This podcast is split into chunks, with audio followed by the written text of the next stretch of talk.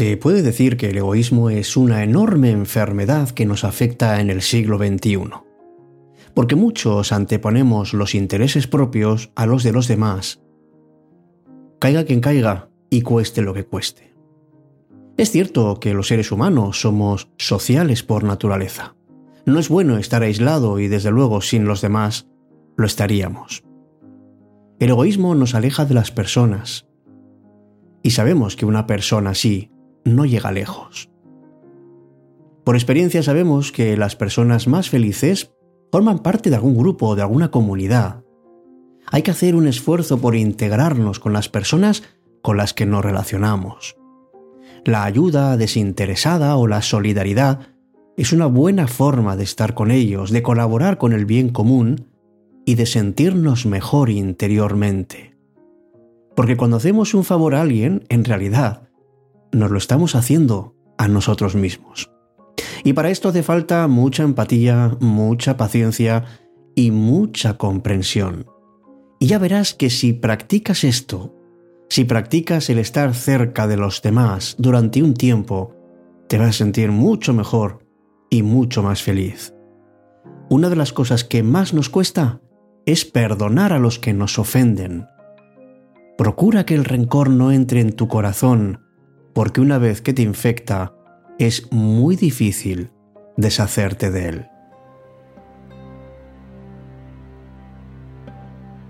Empieza Cita con la Noche. Presenta Alberto Sarasúa. Buenas noches y bienvenidos.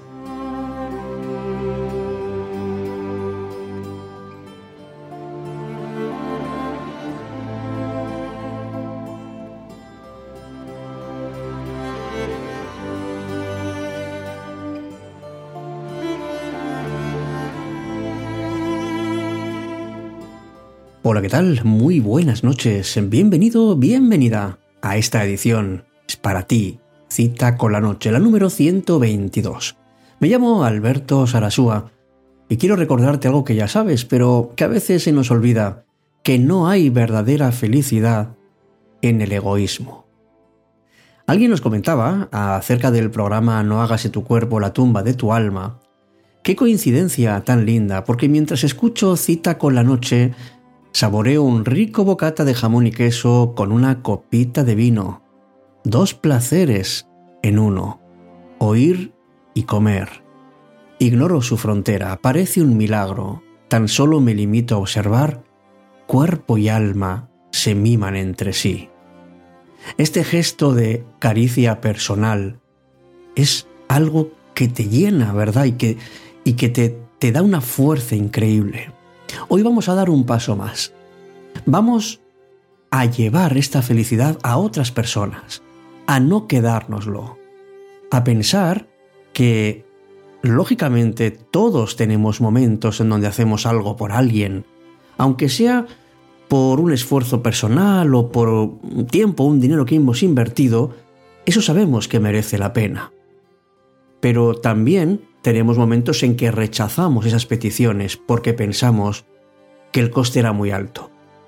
Nosotros las personas no solemos ser ni excesivamente generosas ni excesivamente egoístas, más bien estamos en un equilibrio, en algo intermedio, y dependemos de en qué momento en nuestra vida estemos para ir hacia un lado o ir hacia otro.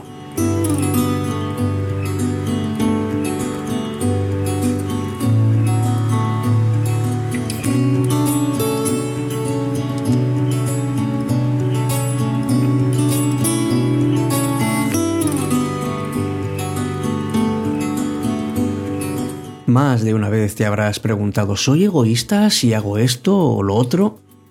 Nos surge esta pregunta cuando alguien nos pide algo y tenemos que considerar si hacemos caso o no.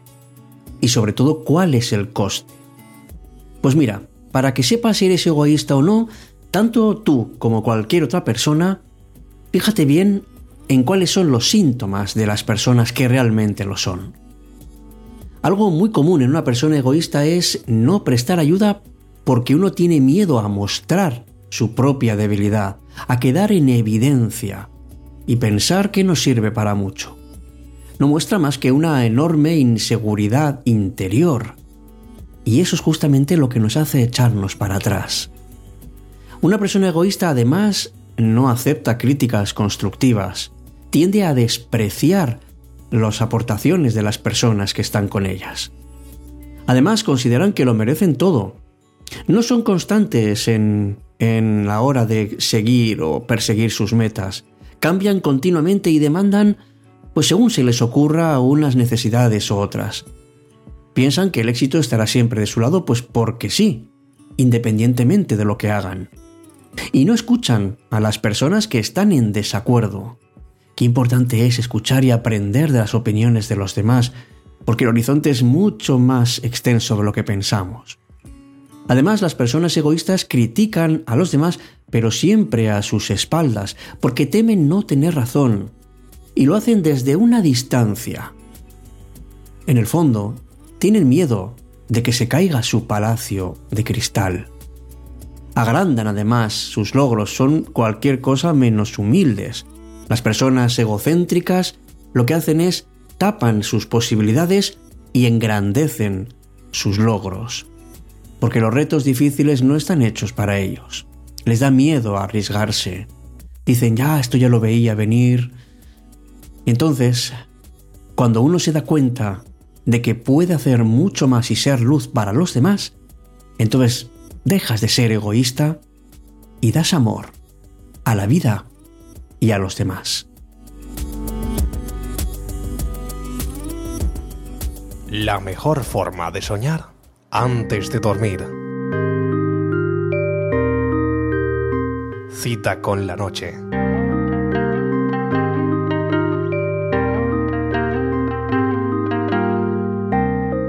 La verdad es que mucho tiempo no he tenido clara cuál es la diferencia entre ser egoísta y cuidarse a uno mismo. Aparentemente parece fácil de resolver, pero pero si en el fondo lo piensas bien, no es tanto. Vamos a imaginar por un momento que, que estás pensando en, en cuidarte más y en, bueno, y en, de alguna manera, considerarte más de lo que hacías antes, porque te has dado cuenta de que has dedicado mucho tiempo a otros y muy poco a ti. Vale, hasta ahí de acuerdo, pero ¿Dónde está el límite en donde ya empiezas a ser egoísta y pensar solo en ti? ¿Dónde está, por ejemplo, el límite que no debes pasar para empezar a ser egocéntrico y solo pensar en ti? Es cierto que el ego necesita continuamente dar una buena imagen ante los demás y no es desde luego humilde. Yo creo que el límite está ahí, en si uno cae en la soberbia, en si uno deja de ser humilde. Pero no lo confundamos con un yo que se defiende a sí mismo, en donde uno poco a poco va definiendo su propia identidad. Es muy difícil saber qué es el ego.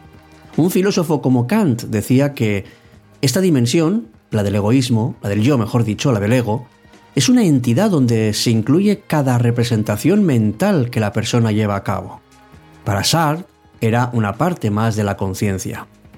Pero lo interesante llegó con el psicoanálisis de Freud, que dice que es la representación de la realidad y la razón. Cabe decir que la visión más popular y asociada al ego es algo negativo y bastante complejo. Según todo esto, vivimos apegados en exceso a nuestros pensamientos, a nuestras necesidades, a todo eso que hemos ido heredando de nuestra familia y de nuestra sociedad, y nos dan una dimensión extraña y por supuesto falsa de lo que es el ego. Es decir, es como si fuera una ilusión o una fantasía que pretende situarse por encima de los demás.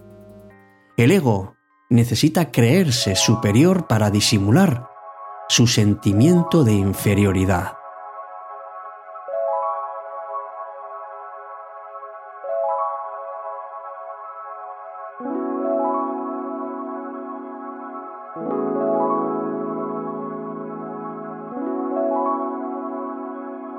Cita con la noche, cuando la noche se vuelve mágica.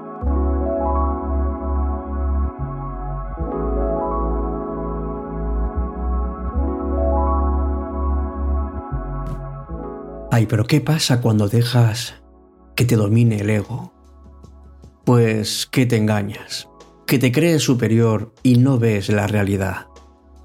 Es un error de tu forma de pensar e intentar ver la realidad no como es, sino como te gustaría.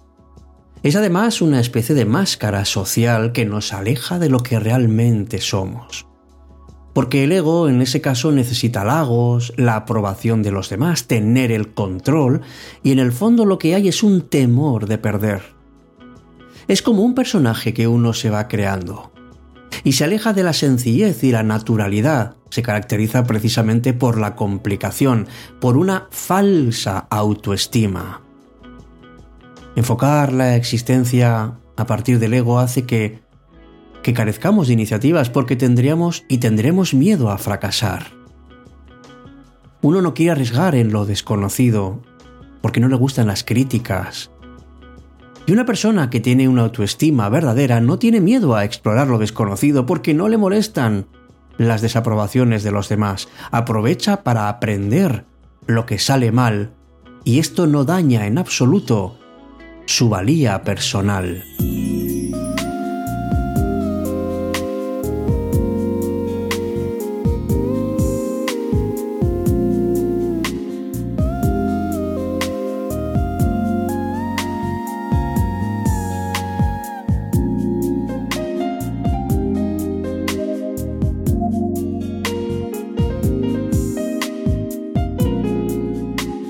Y es que el egoísmo y la soberbia son los grandes enemigos de la felicidad.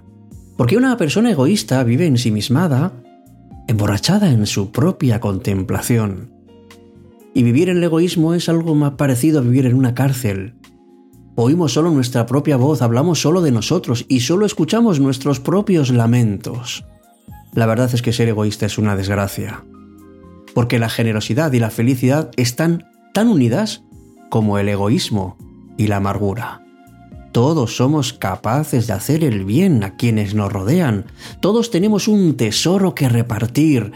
Si no lo entregamos, amigos, se pierde. Y no solo para nosotros, sino también para los demás.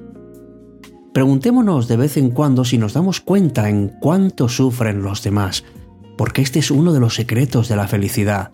Ir más allá de uno, descubrir al prójimo, darse cuenta de las personas que sufren, siquiera un poco, a los que algo podemos ayudar. Cualquiera de nosotros que no encontrase en nuestro camino personas que sufren, debería pensar si no es un egoísta porque solo ve lo que quiere ver. La persona que está con nosotros puede tener sus problemas, de hecho los tiene. La vida está llena de gente que está sola, que no tiene afecto, gente herida por la traición, hay personas que necesitan alivio y sería interesante que cada uno de nosotros estuviésemos atentos a esas heridas, pero con un interés sincero. Pensar en los demás no puede ser nunca ser un hipócrita. Esforcémonos amigos en ser afables, en pensar que, que podemos ser agradables con los demás.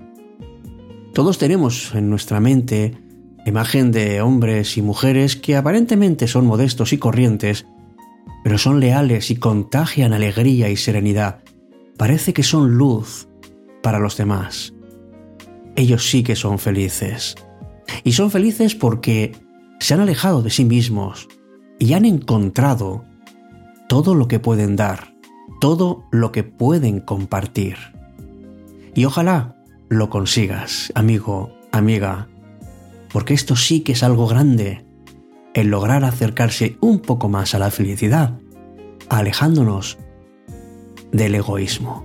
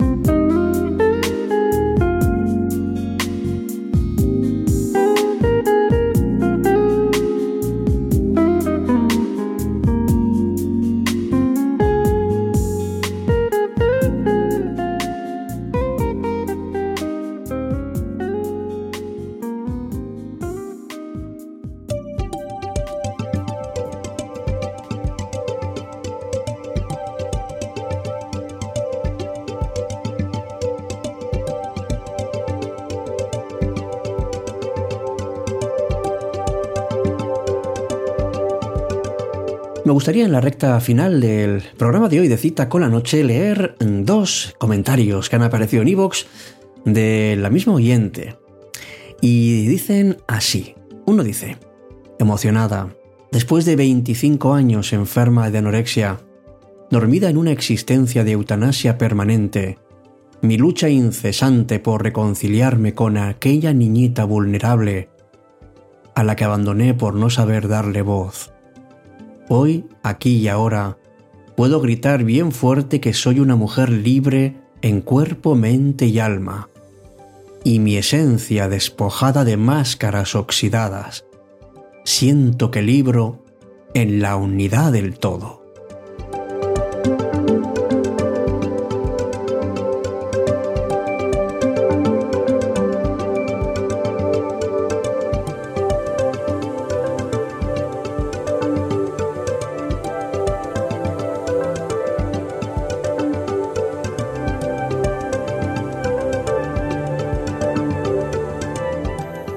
La comunicación es acción y por ello tiene la capacidad de crear o destruir. Cuidemos pues la calidad de nuestros pensamientos y nuestras palabras y crearemos grandes templos donde coexistir.